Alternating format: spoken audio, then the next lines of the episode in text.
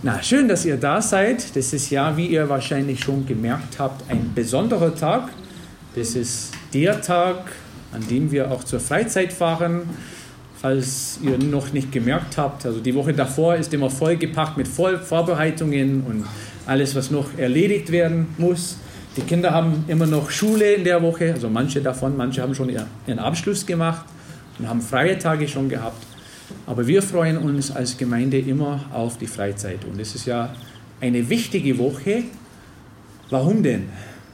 Also, wo geht es lang? Warum gibt es überhaupt eine Freizeit? Damit die Eltern entlastet werden, oder? Ja, Amen. Nein, eigentlich ist, eigentlich ist das nicht das Ziel der Freizeit.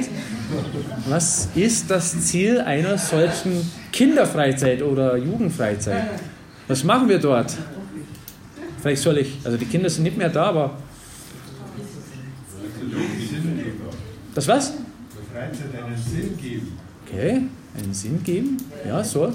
Soll, denke ich mir. Steffi? Genau.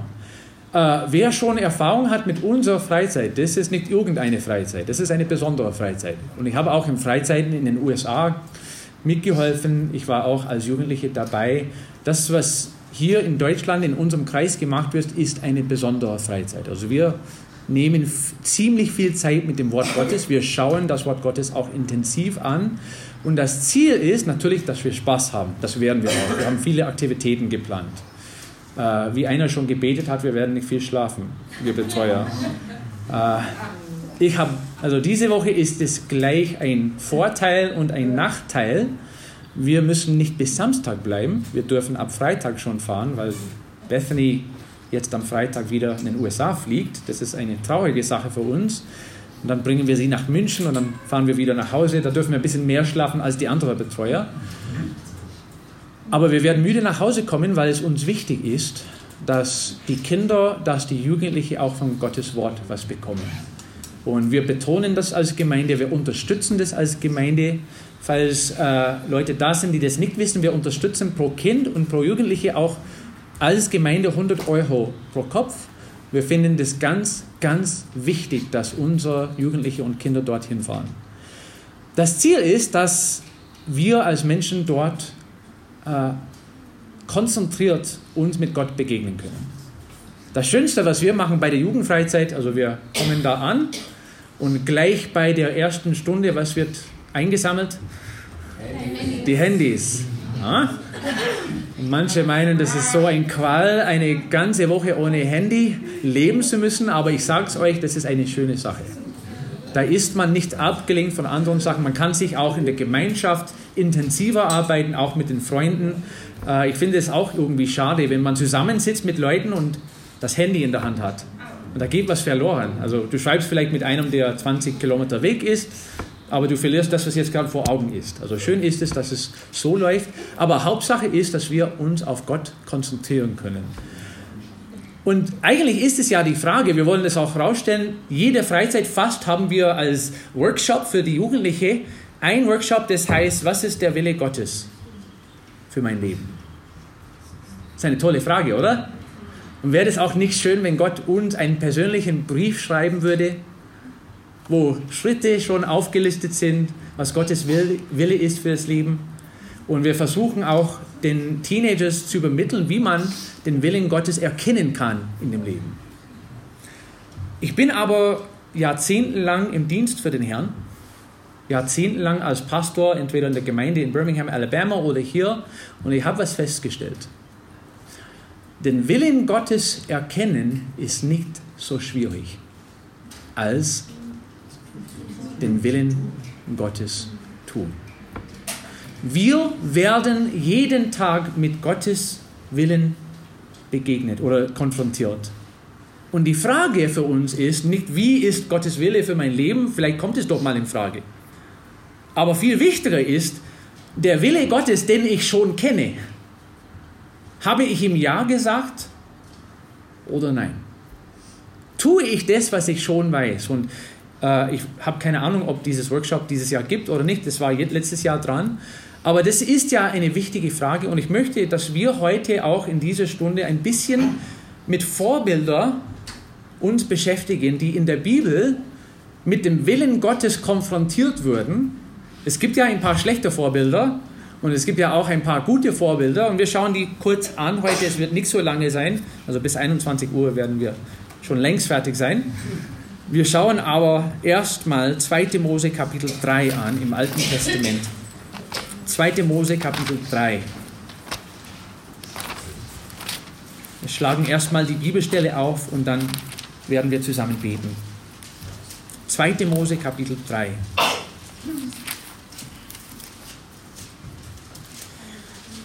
Und jetzt beten wir zusammen. Herr Jesus, ich danke dir für das, was du uns in deinem Wort zu sagen gibst. Ich danke dir, dass wir eine Richtlinie haben für das Leben. Ich danke dir, so wie wir auch heute gehört haben, dass wir erkennen dürfen, was Gerechtigkeit ist. Und ich danke dir, dass wir auch ein Verlangen nach Gerechtigkeit haben dürfen, das auch meistens in unserem Fleisch geübt werden muss. Wir mussten ja den alten Mensch sterben lassen. Aber ich danke dir, dass wenn der Geist Gottes in uns ist, dass wir auch dieses Verlangen in unserem Geist haben dürfen und dass wir auch dem Herrn Ja sagen dürfen und in die Richtung gehen dürfen, wo er ist. Ich bitte, Herr, dass du uns auch äh, in unserem Herzen die Wahrheit gibst, was wir für den Alltag brauchen, nicht nur für die Freizeit, sondern die Beispiele, die wir heute anschauen, kann man auch in jedem Leben gebrauchen, in jeder Woche, an jedem Tag, Herr. Und ich bitte, Herr, dass wir auch bereit sein werden, dem Willen Gottes Ja zu sagen in unserem Leben. Amen. Also damit wir nicht zwei, drei Kapitel auf einmal lesen müssen. Ich weiß, es ist warm hier im Zimmer und bis wir das gemacht haben, dann seid ihr alle eingeschlafen, was nicht gut wäre. Ich, ich erzähle halt die Geschichte der Mose, der war mal in der Wüste und er hat eine besondere Begegnung gehabt mit dem Herrn. Da war er unterwegs, der war Hirte äh, das müsste auch eine interessante Arbeit sein. Die haben auch keine Klimaanlage damals gehabt. Der ist nicht in seinem Auto rumgefahren, der ist einfach unterwegs zu Fuß in der Wüste und ich versuche mal das vorzustellen, wie das war für ihn. Und auf einmal hat er was Seltsames gesehen. Und was war das, was er gesehen hatte? Ein brennender Dornbusch. Und er hat gemeint, das ist ja eine komische Sache, es ist trocken draußen, es ist die Wüste. Normalerweise, wenn etwas brennt, dann wird es irgendwann mal auch abgebrannt, aber der Busch, der brennt weiter. Das ist eine komische Sache. Ich muss da rein und schauen, was hier passiert. Warum ist das? Und in dieser Begegnung, in diesem brennenden Busch, hat er auch eine Begegnung gehabt. Da hat eine Begegnung mit dem Herrn gehabt. Und der Herr hat auch gleich am Anfang gesagt, also der Grund, worauf du stehst, das ist ein heiliger Grundstück. Also nimm mal die Schuhe ab. Und hat angefangen, mit dem Herrn zu reden. Und wenn man die ganze Rede liest, ist eine tolle Sache, aber wir lesen ab Vers 10, um dass wir feststellen können, was der Herr dem Mose sagen wollte. Was ist jetzt der Wille Gottes im Leben von Mose? Was soll der Mose jetzt tun? Was hat er als Aufgabe bekommen, als Auftrag? Und wir lesen Vers 10, Anfang vom Vers, gleich was da gesagt wird. So geh nun hin. Wohin? Nach Ägypten. Jetzt sollst du deinen Platz verlassen, du sollst jetzt deinen Beruf verlassen als Hirte. Du musst wieder dahin gehen, wo du vorher warst, wo du aufgewachsen bist. Und du musst ein Gespräch führen mit dem Pharao. Denn ich will dich zu dem Pharao senden, damit du mein Volk, die Kinder Israels aus Ägypten führst. Da hat er eine tolle Aufgabe bekommen, oder? Also wer würde sich nicht über eine solche Aufgabe freuen? Jetzt habe ich den Auftrag vom Herrn bekommen, ich darf wieder in meine alten Heimat hingehen, ich darf mit dem König da reden, ich darf schon mal ein bisschen Aufstand machen und sagen, du musst jetzt das Volk Israel freilassen und aus dem Land schicken. Und der Mose, der war ganz begeistert mit dieser Aufgabe, oder? Nee. Und da lesen wir, der hat nicht richtig reagiert. Der hat halt reagiert, wie wir meistens reagieren, wenn wir den Willen Gottes begegnen. Was hat der Mose getan? Ab Vers 11 fängt es ganz schon an. Mose aber sprach zu Gott, wer bin ich, dass ich zum Pharao gehen und dass ich die Kinder Israels aus Ägypten führen sollte? Und was wollte er damit sagen? Das kann ich nicht. Das kann ich nicht. Ich, hab, also ich, ich darf nicht einfach so vor dem Pharao treten, was eigentlich nicht die ganze Wahrheit war. Der ist als Sohn des Pharaos erzogen worden. Aber der hat gemeint hier, ich, ich bin kein wichtiger Mensch, dass ich da hingehen soll. Also was soll mit mir werden? Also wie kann ich das machen? Ich schaue schon im Voraus, Gott, ich weiß besser, wie du weißt. Also mich kannst du nicht gebrauchen. Ich bin nicht groß genug. Wer bin ich? Und jedes Mal, also wir werden jetzt mehrmals sehen, der Mose hat eine andere Ausrede, jedes Mal. Und jedes Mal gibt Gott eine Antwort auf seine Ausrede, was er gemacht hat. Mose aber sprach zu Gott, wer bin ich, dass ich das machen soll? Vers 12. Was ist die Antwort Gott auf diese Ausrede? Das sprach er, der Herr, ich will mit dir sein. Und dies soll dir das Zeichen sein, dass ich dich gesandt habe. Wenn du das Volk aus Ägypten geführt hast, werdet ihr an diesem Berg Gott dienen. Also ich sage dir schon im Voraus, wie es sein wird, aber du Mose, hab keine Angst, du, du musst nicht da alleine hinziehen. Ich bin bei dir, ich bleibe bei dir. Du, du, du brauchst nicht weg von mir gehen und das alleine machen, sondern ich werde neben dir sein und dich unterstützen in dieser Sache. Also diese erste Ausrede hat Gott so aus dem Raum geschaffen. Und ab jetzt soll Mose eigentlich bereit sein, das zu tun, was der Herr ihm sagt, oder? Na, da kommt der nächste in Vers 13. Und Mose sprach zu Gott, siehe, wenn ich zu den Kindern Israels komme und zu ihnen sage, der Gott eurer Väter hat mich zu euch gesandt, und sie mich fragen werden, was ist sein Name? Was soll ich ihnen sagen? Also jetzt versucht der Mose auf eine andere Art und Weise hier auszuweichen. Der denkt sich jetzt eine theologische Frage aus Vielleicht meinte er, die haben total vergessen, wer Gott ist, aber jetzt kann ich gut sagen, ich gehe wieder dahin und die werden nicht mehr diesen Gott haben in ihrem Leben. Und da brauche ich nicht mehr dahin, oder? Gott? Also wenn, wenn ich keine Vollmacht hinter mir habe, wenn ich nicht einfach erzählen kann, wer du bist und, und, und, dann brauche ich überhaupt nicht dahin gehen, oder? Aber Gott hat auch eine Antwort auf diese Ausrede gehabt. Und wie war das? Vers 14. Gott sprach zu Mose, ich bin, der ich bin. Ich bin der ewige Gott. Ich lebe und wohne außerhalb von der Zeit. Ich bin einfach. Ich bin nicht alt, ich bin nicht jung. Ich bin der ich bin. So sollst du zu den Kindern Israels sagen, ich bin, der hat mich zu euch gesandt. Und weiter sprach Gott zu Moses, so sollst du den Kindern Israels sagen, der Herr, der Gott eurer Väter, der Gott Abrahams, der Gott Isaaks und der Gott Jakobs, hat mich zu euch gesandt. Das ist mein Name ewiglich. Ja, da, das ist der Name, mit dem ihr an mich gedenken sollt, von Geschlecht zu Geschlecht. Hey, pass gut auf. Ich werde nicht unbekannt sein unter dem Volk. Die werden schon wissen, wer dich gesandt hat. Aber sag erstmal, ich bin der ewige Gott, ich bin der ich bin.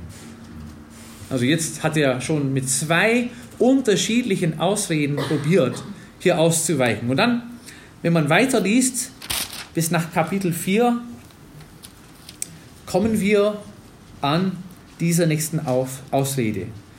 Und Mose antwortete und sprach, aber siehe, sie werden mir nicht glauben und nicht auf mich hören, sondern sagen, der Herr ist dir nicht erschienen. Also jetzt denkt ihr schon ein bisschen im Voraus, okay, stellen wir mal vor, Gott, wenn ich doch dahin gehe und wenn du bei mir bist und wenn du auch dich identifiziert hast und ich erzähle, wer du bist und ich sage, ich habe diesen Auftrag von Gott bekommen, der auch der Gott von Abraham war. Also wenn das alles geschehen ist, ich werde einfach dumm da vor dem Volk stehen und sie werden es trotzdem nicht glauben. Herr, was bringt es, wenn ich das mache, was du mir sagst? Eigentlich würde ich das lieber nicht tun, denn es bringt überhaupt nichts.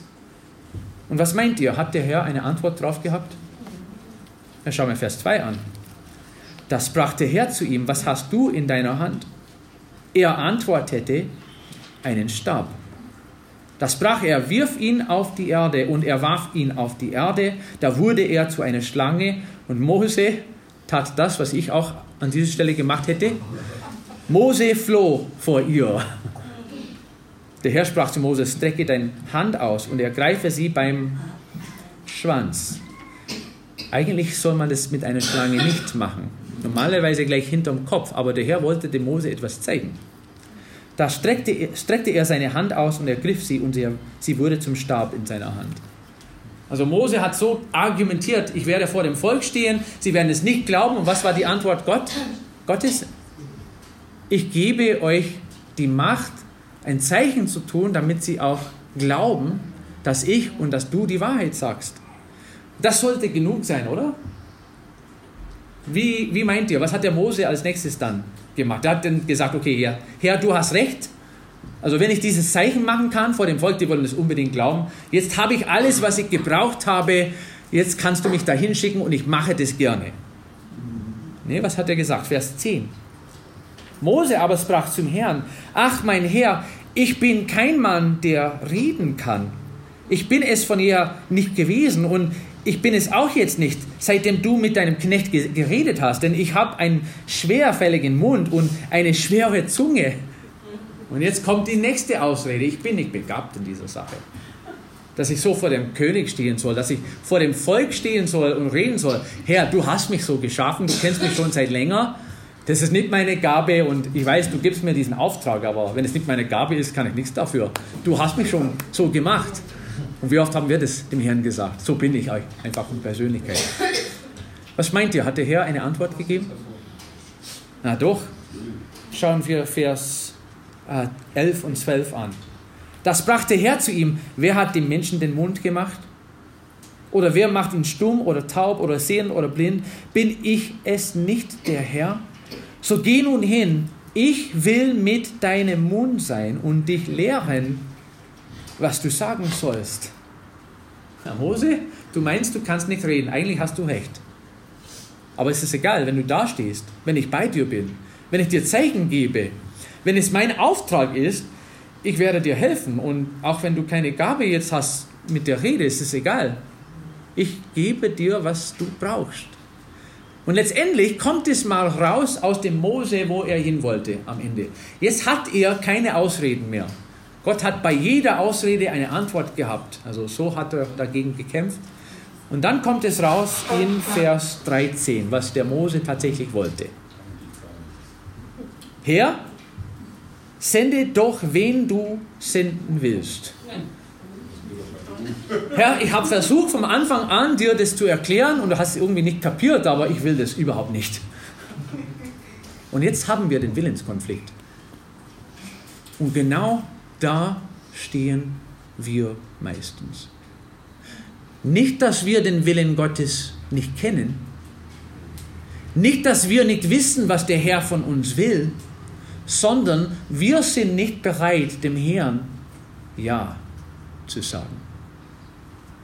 Und wie hat der Herr reagiert jetzt nach vier, fünf Ausreden? Vier, fünf Mal müsste der Herr immer wieder eine Antwort geben. Vers 14. Da wurde der Herr sehr zornig über Mose und sprach, weiß ich denn nicht, dass dein Bruder Aaron, der Levit, gut reden kann?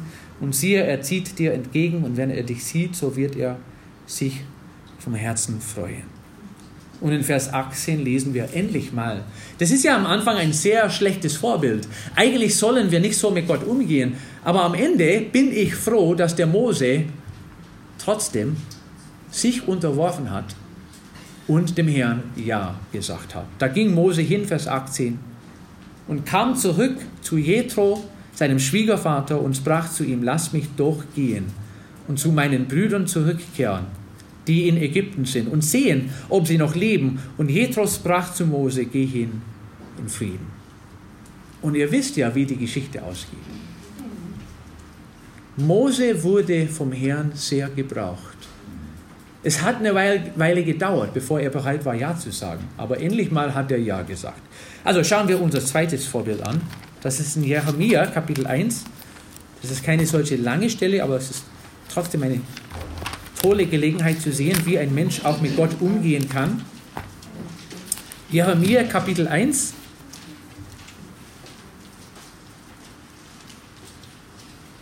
Und ich fange auch mit Vers 1 an.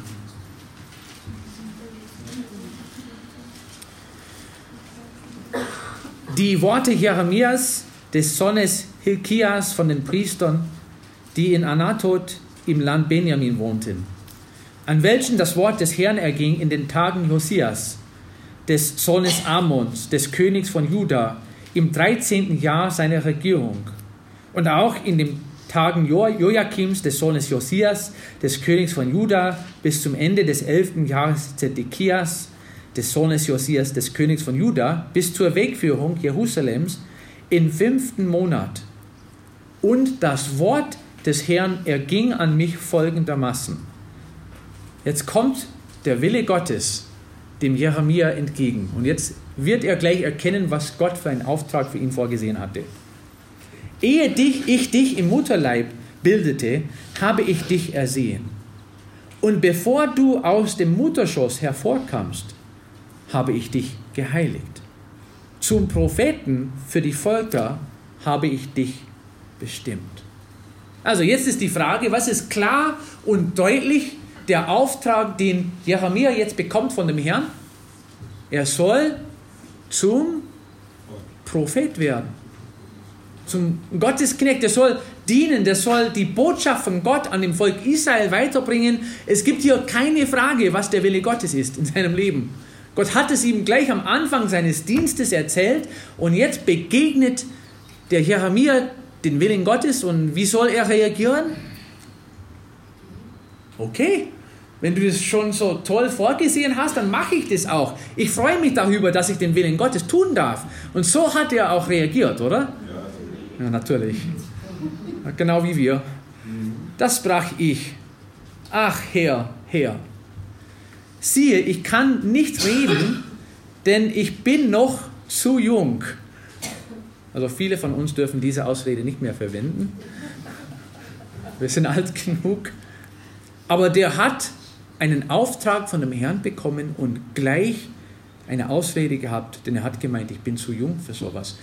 Eigentlich war die Denkweise ähnlich wie bei, der Mose, bei, bei dem Mose, oder? Der hat gemeint, ich bin so jung, ich bin unqualifiziert. Äh, wenn ich vor dem Volk stehe und einfach sage, der Herr hat das mir gesagt, die werden sagen, ja, du junger Kerl, was hast du zu sagen vor uns? Also das ist nicht glaubwürdig, dass ein solcher junger Mann vor ein ganzes Volk stehen soll und Gottes Botschaft geben soll und zu Buße rufen soll, das ist nicht normal. Und der Jeremia, ich glaube auch einfach so, dass er das nicht wollte. Das war auch kein schöner Dienst, Prophet zu werden. Das sehen wir auch im Leben von Jesaja. Das war nicht unbedingt ein Segen, also im Sinn vom Leben, dass sie alles gehabt haben und dass das Volk gejubelt hat, wo sie gekommen sind. Aber der Jeremia wollte das nicht und hat auch seine Entschuldigung hier gemacht. Ich kann das nicht, weil ich jung, jung bin. Und was war die Antwort von Gott auf diese Ausrede? Was kommt in Vers 7?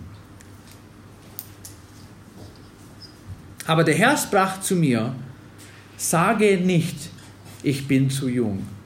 Ich finde das ziemlich direkt von dem Herrn.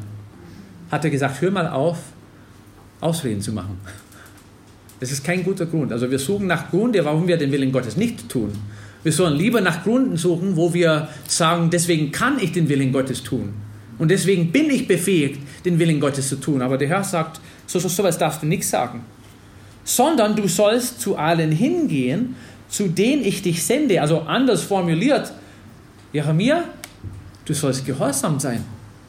Tu einfach das, was ich sage, ohne Ausrede, ohne Murren, ohne irgendwie dagegen zu kämpfen. Und du sollst alles reden, was ich dir gebiete. Und dann kommt der Trost auch, fürchte dich nicht vor ihnen, denn ich bin mit dir, um dich zu erretten, spricht der Herr. Also er hat die gleiche Verheißung dem Jeremia gegeben, dass er, die er auch dem Mose gegeben hatte, ich bin bei dir. Du brauchst es nicht alleine machen. Und das ist eine schöne Verheißung, was auch für uns gilt. Ich weiß, das ist an Jeremia geschrieben bei diesem Auftrag, aber als Christen unterwegs mit dem Herrn, wenn wir den Willen Gottes tun, ist es uns auch gesagt worden, ich werde euch nie verlassen. Der Herr bleibt bei uns, der Heilige Geist wohnt in uns und egal was der Wille Gottes ist in unserem Leben, dürfen wir niemals sagen, das mache ich alleine. Wir machen es mit Gottes Hilfe und mit Gottes Vollmacht. Aber trotzdem bringen wir auch genauso viele Ausreden wie die Propheten, wie die, der Mose damals. Wie schauen die Ausreden heutzutage aus? Ach so, das ist immer der erste Punkt. Ich habe keine Zeit dafür. Jetzt spielen wir ein kleines Spiel, also in unseren Gedanken. Stellen wir mal vor, wir mal vor Gott hat uns einen Auftrag, Auftrag gegeben. Den hat er auch gegeben, aber wir machen das jetzt in unseren Gedanken. Er sagt, wir sollen irgendetwas tun. Und wir stehen vor Gott und führen ein Gespräch mit dem Herrn. Und wir sagen dem Herrn, Herr, ich würde das so gerne tun, aber du weißt, wie es jetzt gerade ist in meinem Leben. Ich habe leider keine Zeit dafür. Was meint ihr, würde der Herr als Antwort geben? Schenk dir eine Zeit hm, Ich habe die Zeit gemacht. Ich habe die Zeit für dich gemacht. Hm. Du hast Zeit für andere Sachen. Uh, ich denke, genauso würde er auch reagieren. Aber wir haben Zeit. Also es gibt eine Sache in der Welt, wo jeder gleich reich ist. Wir haben alle Zeit. Wir haben alle die gleiche Zeit. Also nicht die gleiche Jahre vielleicht, aber jeden Tag haben wir alle 24 Stunden. Jede Woche haben wir alle sieben Tage. Jedes Monat haben wir ungefähr 30 Tage oder jedes Jahr zwölf Monate. Es ist alles gleich. Wir haben alle die gleiche Zeit und das Problem ist, wir haben nur nicht die Zeit, die wir für den Herrn brauchen. Und wie würde der Herr reagieren, wenn wir eine solche Ausrede vor ihm machen würden? Ich denke auch, wie Julia gesagt hat, er würde sagen, du hast Zeit für alle möglichen Sachen in deinem Leben, die auch mal unwichtig sind. Und wenn du vielleicht ein paar von denen sagen, das heißt nicht, dass wir keine Freizeit haben dürfen. Amen. Wir dürfen Freizeit haben. Wir fahren diese Woche auf die Freizeit. Aber wenn wir keine Zeit haben für die Sachen, die wichtig sind im Leben, dann sind wir zu beschäftigt. Da haben wir zu viel geplant in unserem Leben. Und dann ist Zeit, das Leben anzuschauen und zu fragen beim Herrn, Herr, was kann ich lieber loslassen, damit ich mehr Zeit für dich habe. Denn das heißt auch, kauft die Zeit aus, denn die Tage sind böse. Also ich habe keine Zeit, das hört man öfters. Was noch? Es gibt noch Ausreden, die wir heutzutage auch gebrauchen. Kann das nicht? Ich kann das nicht. Also eigentlich ist es die, die gleiche Ausrede. Also stell dir mal vor, wir stehen vor Gott und Gott sagt, das und das und das sollst du tun und wir machen die gleiche Ausrede wie Mose, die gleiche Ausrede wie Jeremia und wir sagen, das kann ich nicht, das ist nicht gerade meine Gabe, also ich bin nicht befähigt, sowas zu tun, ich habe keine Talenten in dem Bereich. Ja, und ich will das nicht, auch. ja, so gibt es auch am Ende. Ja, so, so direkt wirst du zum Herrn wahrscheinlich nicht sprechen. Ja, aber der Mose hat es gemacht. Und ich glaube, wenn der Herr immer wieder drauf steckt, dann würden wir auch irgendwann mal so in die Ecke getrieben, wo wir sagen, okay Herr, jetzt muss ich ehrlich mit dir sein, ich will das halt nicht. Und wenn wir ehrlich sind, aber wie würde der Herr reagieren, wenn wir sagen, ich kann das nicht? Ich habe alles in dich hineingelegt, was du brauchst für dein Leben. Also wenn man anschaut, was im Neuen Testament wir durch den Geist Gottes in uns bekommen haben, er befähigt uns, Dienste zu tun für ihn. Und ich sage es euch, Gott würde niemals uns einen Auftrag geben, den wir nicht mit seiner Hilfe machen können. Auch wenn wir am Anfang dastehen und überfordert sind und meinen, Herr, wie soll das dann sein? Vielleicht wird der Hobby mal sagen, wie kann das dann sein, dass ich Klavier vor der Gemeinde spiele? Okay, vielleicht ist es nicht seine Gabe, aber, ja. aber manchmal, manchmal kommt es schon vor. Also das ist ein Bereich, wo ich noch nie irgendwas gemacht habe. Aber der Herr hat es auf meinem Herzen gelegt und der Herr hat irgendwie klar gezeigt, ich soll irgendwas in diesem Bereich machen. Er gibt uns keinen Auftrag, wo er uns auch nicht dazu befähigt, den Auftrag zu tun. Und selbst wenn er sagt, geht hin in alle Welt und verkündigt das Evangelium der ganzen Welt, das heißt, wir müssen in Gespräch kommen mit Leuten.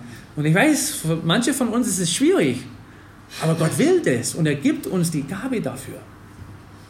Gott will, dass wir ihm einfach, statt dass wir Ausreden machen, dass wir Ja sagen. Und ich möchte noch ein Beispiel damit anschauen in Jesaja Kapitel 6. Das ist auch eine sehr bekannte Stelle. Jesaja Kapitel 6.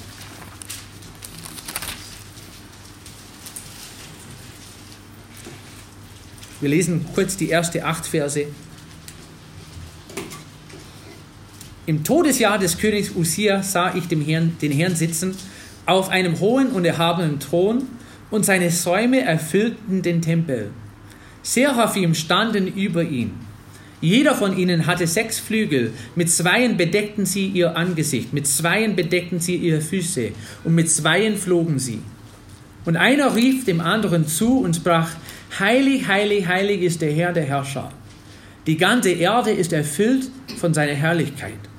Da erbebten die Pfosten der Schwellen von der Stimme des Rufenden und das Haus wurde mit Rauch erfüllt. Das sprach ich, wehe mir, denn ich vergehe. Denn ich bin ein Mann mit unreinen Lippen und wohne unter einem Volk, das unreine Lippen hat. Denn meine Augen haben den König, den Herr, den Herrn der Herrscher gesehen. Da flog einer der Seraphim zu mir und er hielt eine glühende Kohle in seiner Hand, die er mit der Zange vom Altar genommen hatte. Und er berührte meinen Mund damit und sprach, siehe, dies hat dein Lippen berührt. Deine Schuld ist von dir genommen und deine Sünde gesühnt.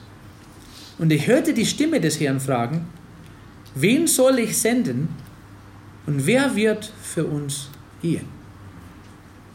Also, um ein bisschen dazu zu sagen, der Jesaja hat gerade eine Begegnung mit dem Herrn gehabt. Der Jesaja wurde gerade gereinigt. Der wurde gerade befähigt, auch etwas für den Herrn zu machen. Der steht jetzt komplett in der Gemeinschaft mit dem Herrn, was eine tolle Gemeinschaft sein müsste. Und auf einmal stellt der Herr eine Frage, also so anders formuliert, aber so hat er die Frage gestellt. Ich habe einen Auftrag, ich habe eine Botschaft, was zu meinem Volk gebracht werden soll. Und ich frage mich jetzt, wen ich aussuchen kann für diesen Auftrag. Jesaja stand da, bisschen rumgeschaut. Ich bin eigentlich der Einzige hier. Gott, sprichst du mit mir gerade? Aber ich habe gerade gehört, du hast einen Auftrag. Ich mach's gerne. Nachdem der Jesaja eine solche enge Gemeinschaft mit dem Herrn hatte, war er auf einmal bereit, den Willen Gottes zu tun, auch wo er nicht genau gewusst hat, wo es hinführte. Er hat sich einfach so freiwillig gemeldet. Herr, mir ist egal, was du für mich vorhast, mit mir vorhast. Ich mach's halt. Schick mich. Pick me, pick me. Ich will derjenige sein, den du sendest. Das ist ein gutes Vorbild. Und eigentlich sollen wir auch so immer mit dem Herrn umgehen. Was ist der Wille Gottes für mein Leben und wie kann ich den Willen Gottes Ja sagen? Es gibt ein letztes Vorbild in Lukas Evangelium. Wir wollen auch nicht die Frauen rauslassen, aber es gibt eine bestimmte Frau, die ein sehr tolles Vorbild für uns ist. In Lukas Evangelium Kapitel 1.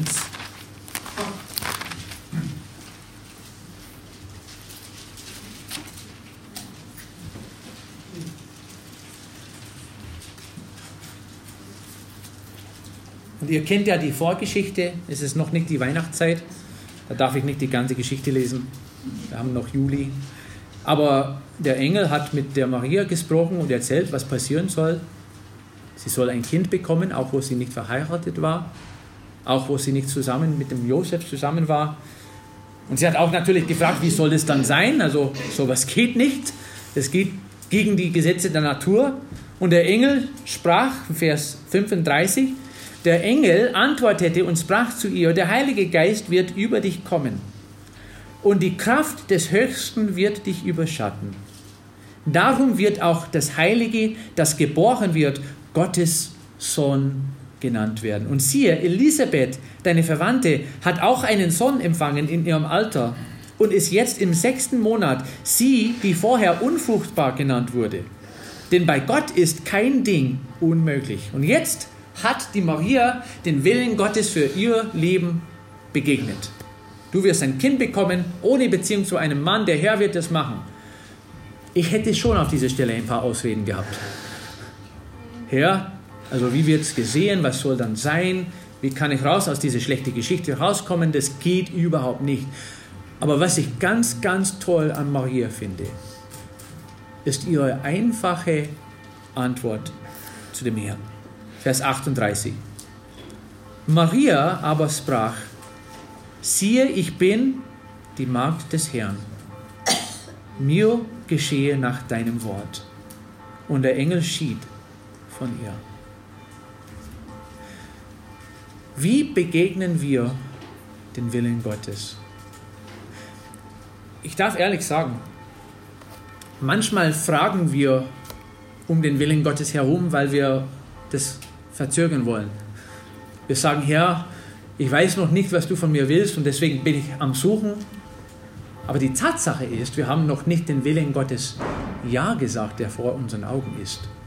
Und meistens werden wir auch nicht den nächsten Schritt wissen, ohne dass wir heute gehorsam sind und dem Herrn Ja sagen. Ich bin sehr dankbar für diese vier Vorbilder. Ähm, ich hoffe, dass es eine Hilfe ist. Es ist eine gute Vorbereitung für die Freizeit. Wir werden diese Woche mit dem Wort Gottes und sozusagen auch damit mit dem Willen Gottes konfrontiert werden. Ihr werdet zu Hause sein und ihr werdet, ich hoffe, in der Bibel lesen und mit dem Wort Gottes und mit dem Willen Gottes konfrontiert werden.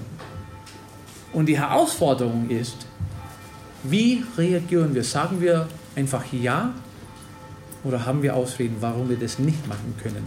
Lasst uns zusammen beten. Herr, das ist immer so eine Freude zu sehen, wie du mit Menschen in deinem Wort gearbeitet hast, wie du die immer wieder begegnet hast. Ich denke mal an Samuel, der diese tolle Aussage gemacht hat, rede her, denn dein Knecht hört. Herr, ich habe deine Stimme gehört, ich habe ein bisschen was gehört, aber ich will noch mehr wissen, damit ich auch gehorsam sein kann.